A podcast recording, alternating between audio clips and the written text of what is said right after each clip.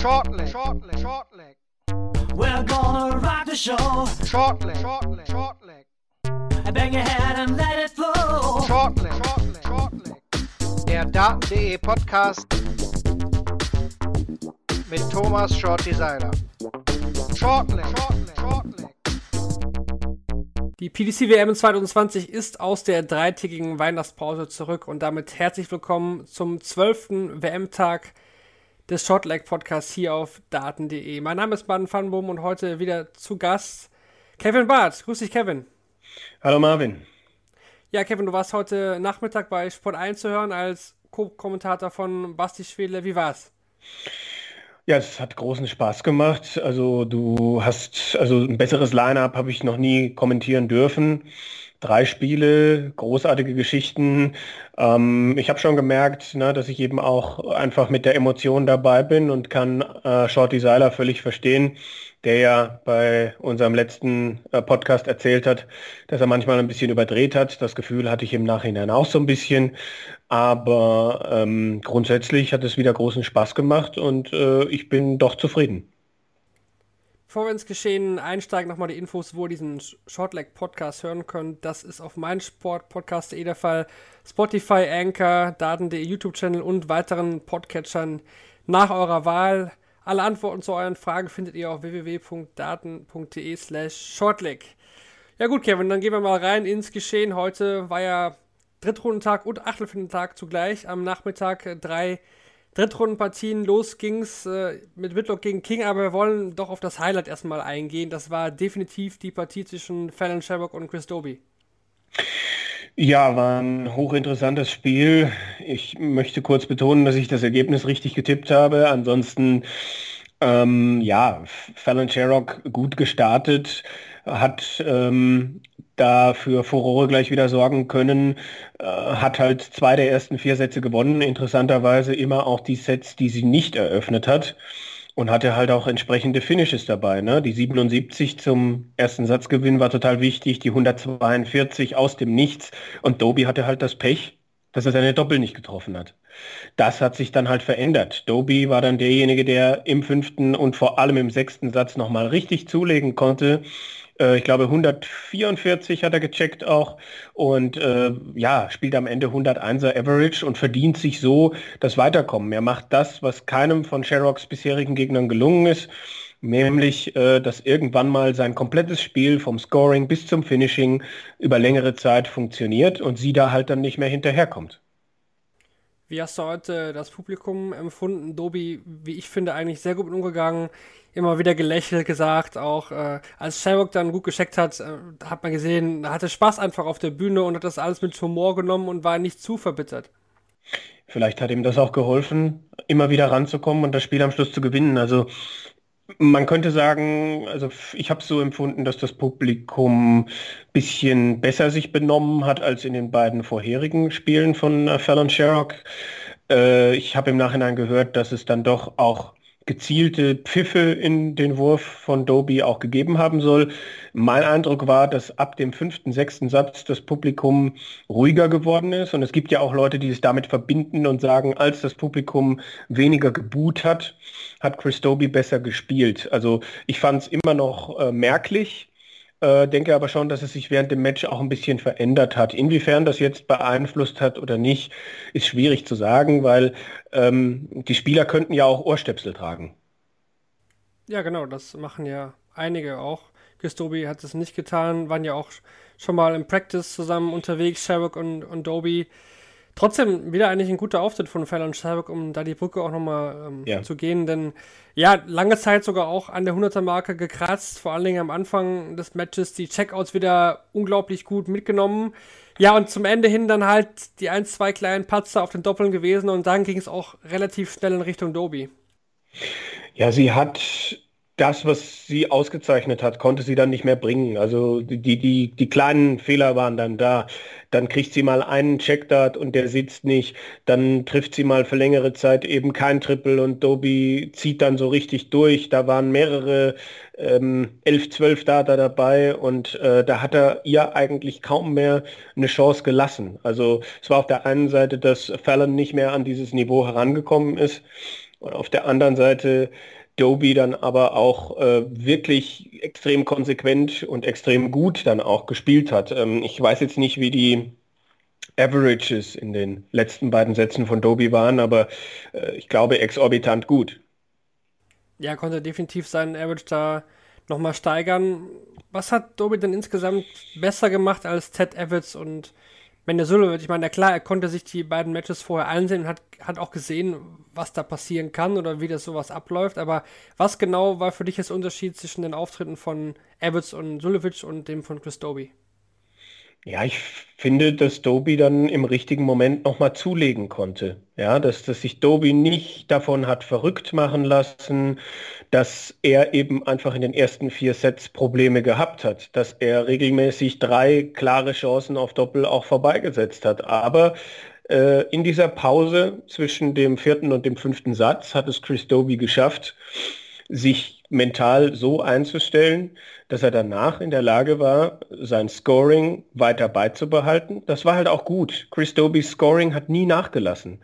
Also das war immer da und das blieb so und dann kam halt auch noch konsequenteres Finishing dazu. Das heißt, Doby hat sich gesteigert und Doby hat ein komplettes Spiel angeboten, ähm, und äh, ja, am Schluss dann halt auch äh, einen guten Average gespielt. Ich wage zu bezweifeln, dass Doby weitergekommen wäre, wenn er sieben bis zehn Punkte weniger im Average gehabt hätte. Der nächste Gegner von Chris Doby wird dann Glenn Dowan sein. Der hat nämlich im Spiel zuvor gegen Daryl Gurney mit 4-2 gewonnen. Man hatte die Reihenfolge extra nochmal getauft. Also eigentlich war ja, Sherrock Doby äh, vorher angesetzt, aber man hat das dann noch mit dem Match von Gurney und Darwin getauscht. Darwin hier mit 4-2, der Sieger in einem, ja, doch wirklich sehr spannenden Match, aber auch wirklich hochklassigen Match. Konstant gute Legs mit dabei.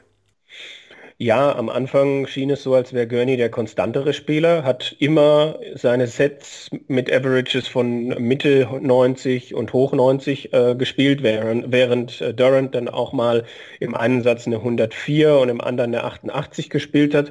Und es ging halt auch hin und her. 2-2 ist es gestanden und danach hatte Durant einfach äh, das bessere Timing für sich und hatte dann plötzlich auch die guten Momente im äh, Checkout war da, als es darauf ankam. Und äh, das war davor nicht so unbedingt. Also seine Doppelquote war lange Zeit nicht so stark, wie sie es in seinem ersten Match war. Aber am Schluss, als es darauf ankam, ist seine Sicherheit eben da gewesen. Und Gurney konnte nicht mehr wirklich zulegen und äh, musste sich deshalb dann äh, 2 zu 4 geschlagen geben. Würdest du sagen, für einen Spieler wie Gurney mit dessen Qualität eine Drittrundenlage bei der WM eigentlich zu wenig? Eigentlich schon, äh, gerade weil Durant auch äh, in den ersten vier Sets äh, Dinge angeboten hat und Gurney muss sich halt schon fragen, warum er dann im fünften, sechsten Satz da nicht mehr hingekommen ist. Insgesamt hätte sich, glaube ich, Daryl Gurney aus diesem Jahr mehr gewünscht als ein Halbfinale beim World Matchplay, wo wir uns ja auch noch erinnern können, dass er den hohen Vorsprung gegen Rob Cross nicht ins Ziel gebracht hatte. Also Gurney hat, glaube ich, schon bessere Jahre gehabt und ähm, hatte jetzt nicht auf dem Plan, gegen Durant äh, auszuscheiden. Und wir haben an diesem Tag, also du hast eben davon gesprochen, du hast völlig recht, es war ein starkes Match, aber wir haben an diesem Tag auch noch deutlich bessere Leistungen gesehen als das, was Glenn Durant da gespielt hat. Trotzdem aber Durant wirklich ein Spieler, der ein unglaubliches Timing eigentlich an den Tag legt. Also wenn er wirklich muss, dann, dann trifft er einfach auch eine 180, um Druck zu machen und der Gegner fällt dann. Also er, er hat es irgendwie verstanden, dieses Spiel, was er bei der BDO eigentlich gar nicht so brauchte, weil da einfach die Gegner nicht so stark waren, trotzdem jetzt in seinem ersten PDC-Jahr auf den Punkt abzurufen. Und das muss man ihm hoch anrechnen, dass er diesen Wechsel hingekriegt hat, dass er sich hat nochmal steigern können, dass sein Spiel ziemlich komplett ist, dass er vielleicht nicht der beste Scorer ist, aber dass er ein großartiges Timing besitzt und dass dann auch die Finishes fallen in den meisten Momenten. Und ähm, das ist, also Durant ist für mich schon ein relativ kompletter Spieler mit, mit all dem, äh, was er da anbietet. Und äh, Gurney ist da heute mal in diese Falle reingetreten. Und das muss nicht der letzte gewesen sein, der, der von Durant geschlagen wird. Ne? Der spielt sich innerhalb von einem Jahr in die Top 30. Das spricht einfach auch für ihn und äh, er ruft das bei dieser WM schon auch ab. Auch wenn ich mir schon noch ein bisschen wünschen würde, dass wir auch mal einen dreistelligen Average von ihm sehen, aber Averages sind eben auch nicht immer alles. Erinnert alles so ein bisschen an James Wade. Das hat er, glaube ich, selbst im Interview gesagt. Es war so ein bisschen James Wading, was er da äh, betrieben hat heute. Ja, aber trotzdem Glenn Downs bei seinem PDC-WM-Debüt schon mindestens im Achtelfinale sicherlich kein schlechtes Ergebnis. Wieder im Achtelfinale bei der WM ist auch Simon Whitlock nach äh, ja, jahrelanger Abstinenz in dieser Runde. Ein 4 zu 1 bei Mervyn King machte dies möglich. Ja, komisches Spiel, muss ich sagen. Oh ja. King eigentlich am Anfang der bessere Mann, der weiß auch nicht, wie es nach zwei Sätzen 1-1 stehen kann. Und auch danach irgendwie kommt Whitlock da durch mit 90er Average 4 zu 1. Viel zu deutlich eigentlich. Es war viel zu deutlich und Whitlock, also ist, glaube ich, heute der glücklichste Mann. Ja, also im zweiten Satz verpasst King, glaube ich, eine einfache Zahl, um einen Set da zu bekommen und gibt den Satz ab. Im, im nächsten Satz vergibt er zwei Möglichkeiten zur 2-1 Satzführung und Whitlock staubt ab. Dann war Whitlocks stärkster Satz den er dann ja auch mit diesem 148er Finish gewinnt. Und im fünften Satz King wieder, verpasst wieder eine große Zahl auf dem Weg zum Finish. Da steht es wieder 2-2 und Whitlock nimmt die Geschenke an. Also äh, wie der ins Achtelfinale gekommen ist in diesem Spiel. King hatte es wohl auch wieder im Rücken, lief zwischenzeitlich nicht rund, hat einen brillanten ersten Satz gespielt und muss sich dann schon fragen, warum er die nächsten vier verliert. Das ist äh, schon also äh, eine Frage, wo ich noch immer keine richtige Antwort drauf habe. Ja, ich auf die Frage nicht, warum King immer dann Rücken hat, wenn es nicht läuft. Ja, ja, natürlich. Das, das ist dann natürlich auch eine Geschichte, die man sich fragen kann. Er hat halt in allen Punkten nachgelassen. Also er war, glaube ich, der Spieler, der heute die meistens, wenn, wenn es eine Statistik gäbe mit Scores mit 30 äh, Punkten oder weniger, dann wäre King da definitiv weit vorne heute. Der hatte dann die 26, 28, ich glaube, er hat auch mal eine 15 geworfen. Also einmal war das nicht mehr richtig da. Dann gab es Möglichkeiten, die er auf Doppel hat liegen lassen, wo er dann plötzlich bei 52 Rest nicht mehr 20 Doppel 16 spielt, sondern 12, ja, sondern 12 für Tops und dann die beiden vergibt. Und das bei King, der so ein Doppel 16 Fetischist ist, dass er bei 80 Rest immer Triple 16 Doppel 16 spielt. Und dann äh, verpasst er plötzlich große Zahlen, wenn es darum geht, sich Finishes zu stellen. Also äh, da war dann plötzlich von allem ein bisschen dabei, kleine Fehler, und Whitlock hat nicht brillant gespielt, aber hatte, sagen wir mal, drei, vier Fehler weniger und steht deshalb im Achtelfinale. Und das Ergebnis war deutlich deutlicher, als es der Spielverlauf eigentlich aussagt. Sehr deutlich war auch das letzte Achtelfinale, äh, dritte Rundenspiel, sorry, dieser WM, das dann am Abend ausgetragen wurde zwischen Gavin Price und John Henderson. Gavin Price hat da so einen ersten Marker gesetzt, 104 Average. Gut, bei Hendo kam wenig Doppel, muss man sagen, aber was Price da zwischendurch gespielt hat, teilweise 112 Average, das war schon beeindruckend. Also ich kann mich daran erinnern, dass er nach dem zweiten Satz bei 114 war und 6 von 7 auf die Doppel getroffen hatte und Henderson bei 107 stand und trotzdem nur zwei Lecks bekommen hatte. Das ist für mich eigentlich die Geschichte des Spiels, weil äh, das war der eigentliche Marker. Danach haben beide Spieler nachgelassen aber Price, äh, was der da in den ersten beiden Sätzen gemacht hat, das war Wahnsinn. Und wie er das Match dann aber am Ende auch trotzdem zu Ende gespielt hat, ähm, das war schon stark. So, so muss man das in meinen Augen machen. Henderson war in meinen Augen nach dem 0-2 einfach schon genug bedient. Auf jeden Fall auch Kräfte gespart. Im Price war ja auch zuletzt ein bisschen krank über Weihnachten, hat man gehört, gesehen. Und jetzt muss er eigentlich ja jeden Tag ran, wenn er, wenn er weiter ins Finale kommen möchte. Das ja. ist halt so, weil er jetzt heute erst sein Drittrundenspiel bestritten hat, muss er jetzt halt jeden Tag ran. Da kommt so ein 4-0 auch ganz gut.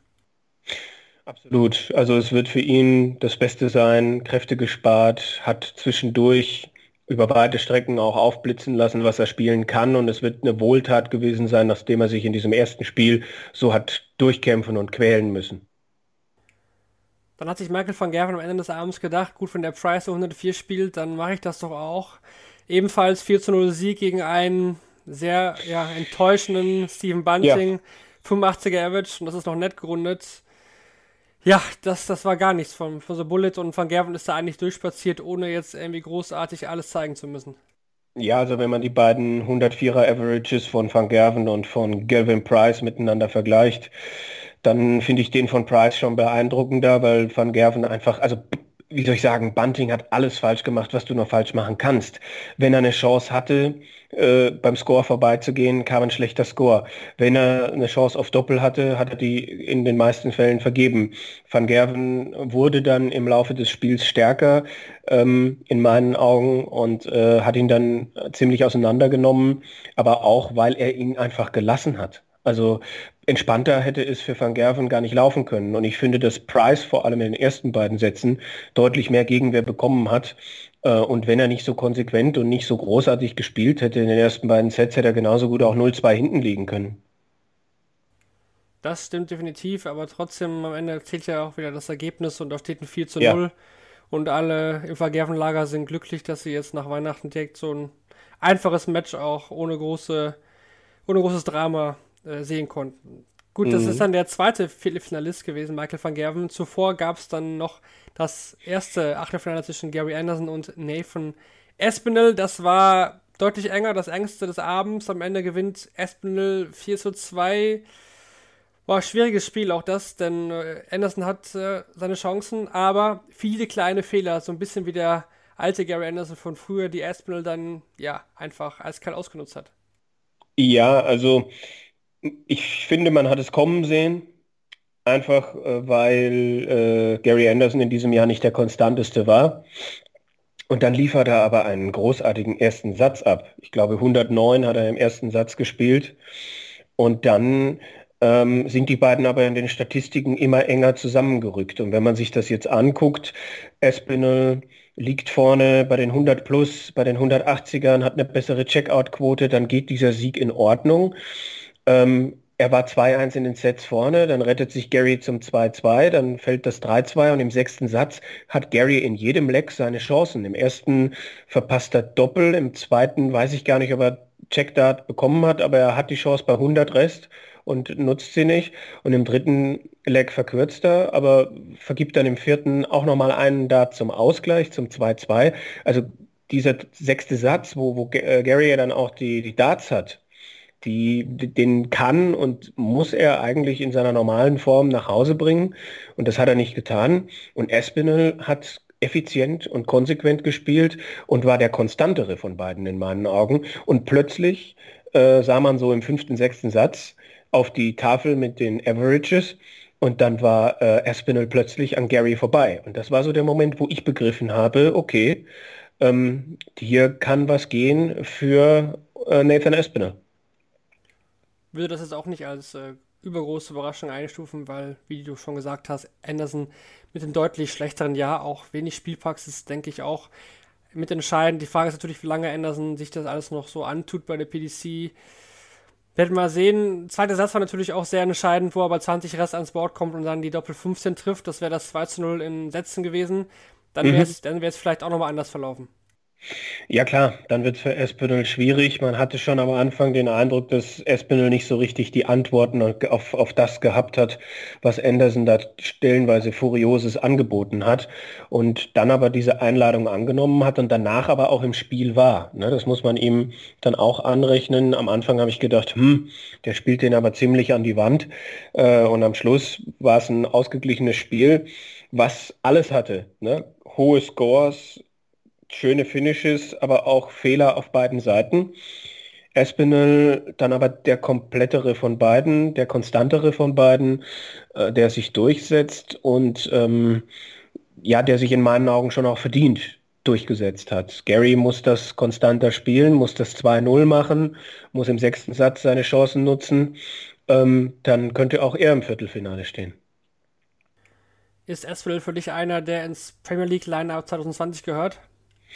Als UK Open Champion, als jemand, der jetzt bei der WM im Viertelfinale steht, finde ich schon, dass er da reingehört. Ähm, ich fand ihn jetzt, ich hätte jetzt bei anderen TV-Turnieren, hätte ich gerne noch ein bisschen bessere Ergebnisse von ihm gesehen. Da waren Erstrunden aus beim World Matchplay dabei und auch, auch bei anderen Turnieren hat er mir nicht so gut gefallen. Ähm, ich gehe aber schon davon aus, weil er ein Major Champion ist, und jetzt hier bei der WM gut dabei ist, dass er in der Premier League ist. Äh, ja, wo man dann jetzt halt auch mal sehen muss, wie, wie man diesen gelöschten Tweet heute von, von Barry Hearn genau. zu deuten hat. Genau. Der eigentlich gesagt hat, 9 plus Contender wahrscheinlich. Also, weil jemand hat seine zehn Spieler vorgeschlagen und dann äh, Hörn verlinkt und er meinte dann neun plus. Deswegen komisch, dass Hörn das passiert. Normalerweise ist er so professionell, dass er sowas da nicht raushaut. Mhm. Weiß man auch nicht, wie man das jetzt interpretieren soll. Ich bin auch gespannt. Ähm, ja, es wird, wird, spannend. Also 9 Plus Contender-Lösung fände ich reizvoll. Ich, ich fand es letztes Jahr aus der Not geboren sehr gut. Wäre trotzdem, würde es mir glücklich sein, wenn man dann noch mal ein bisschen anders das mit diesen Punkten regelt. Das hat mir nicht so gut gefallen im letzten Jahr. Ja. Aber gut, wir werden es dann ja nach dem WM-Finale sehen. Aber für mich auch Espinel einer, der in die Premier League gehört nach diesem Jahr. Anderson auch, wenn er denn Lust hat. Das ist bei ihm die Frage. Ja, da ist halt dann die Frage, ne, ob er sich das dann nochmal irgendwie antut oder nicht. Ähm, äh, Habe ich tatsächlich auch momentan meine Zweifel. Also zumindest eine Premier League weiß ich nicht tatsächlich. Äh, aber ob er dann als, als Contender eingeladen wird, das ist natürlich dann auch eine andere Frage.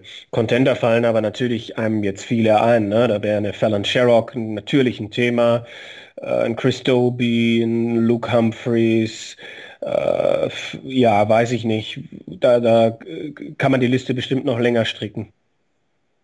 Ja, definitiv, obwohl die PDC ja auch in den schottischen äh, Arenen wieder mit Wright und Anderson wirbt. Also das würde, denke ich, schon darauf hindeuten, dass Anderson und Wright da wieder vollständig mhm. 2020 mit dabei sind. Überraschend käme es jetzt nicht, aber klar, bei der Anderson-Rückengeschichte weiß man natürlich nicht. Und Contender, hast du recht, da sind einige auf dem Zettel. Wäre dieses Jahr auch interessant, wir schweifen kurz ab, gar kein Problem. Bei dem deutschen Spieltag in Berlin, letztes Jahr Mark, oder, Clemens, ja. oder Kurz, man weiß es nicht. Wen will man da reinwerfen?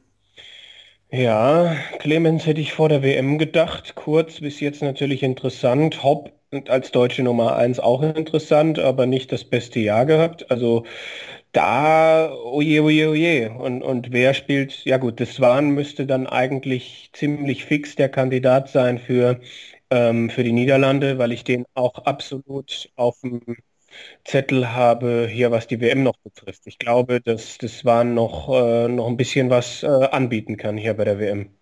Vielleicht bei Timene auch noch am zweiten Tag in Holland. Könnte ja theoretisch auch noch dazukommen.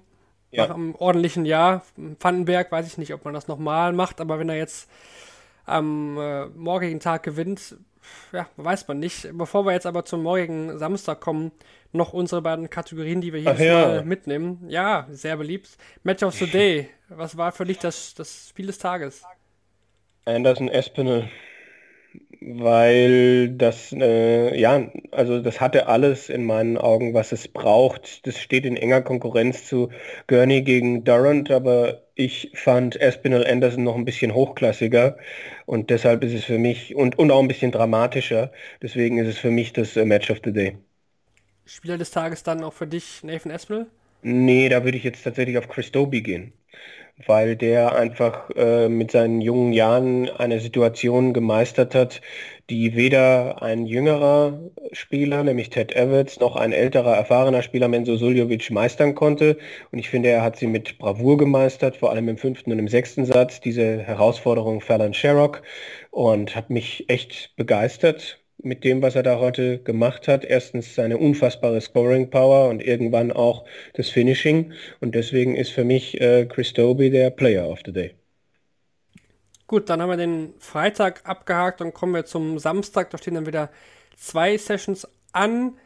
Die restlichen Achtelfinals werden ausgetragen. Los geht's am Nachmittag ab 13.30 Uhr deutscher Zeit mit der Partie zwischen Steve Beaton und Darius Labanauskas. Ja, da blutet noch ein bisschen das deutsche Herz. Kim Halbrechts gegen Luke Humphries und Dimitri Vandenberg gegen Adrian Lewis. Was ist für dich so vom Mittag das Spiel, wo du sagst, da freue ich mich am meisten drauf? Ah, es ist eigentlich Vandenberg gegen Lewis, weil das beides Spieler sind, die, wenn sie on fire sind, einfach völlig durch die Decke gehen können. Äh, Halbrechts gegen Humphreys hat ebenfalls das Potenzial dazu. Bieten gegen Labanauskas fällt für mich da so ein bisschen ab, auch wenn das natürlich unfassbar schwer zu tippen ist. Ähm, wo ich jetzt ein bisschen hoffe, dass dieses Märchen von Steve Beaton weitergeht, muss ich sagen. Ähm, ich, also das, das Match, auf das ich mich jetzt dann doch am meisten freue, ist dann äh, Vandenberg gegen äh, Lewis.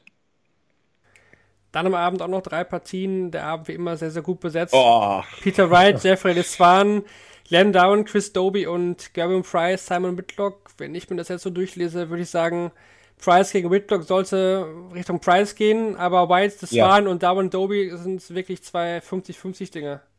Boah, ja, also das Match of the Evening, so vom Line-Up, was ist es? Ist es Wright gegen The Swan oder ist es äh, Durant gegen Doby?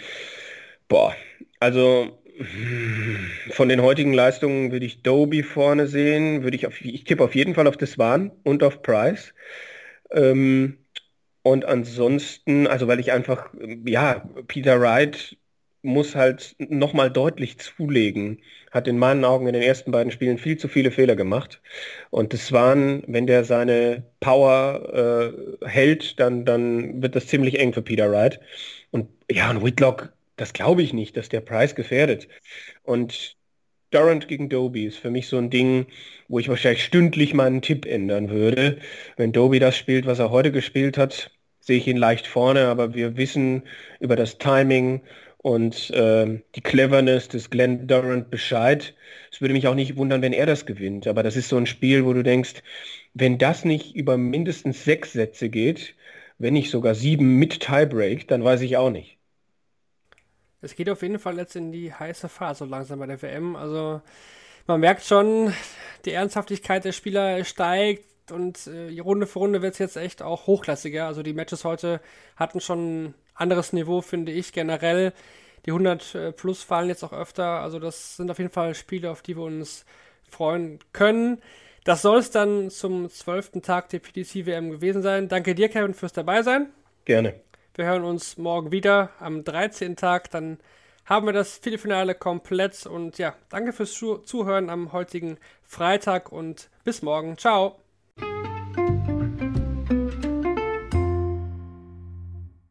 Schatz, ich bin neu verliebt. Was?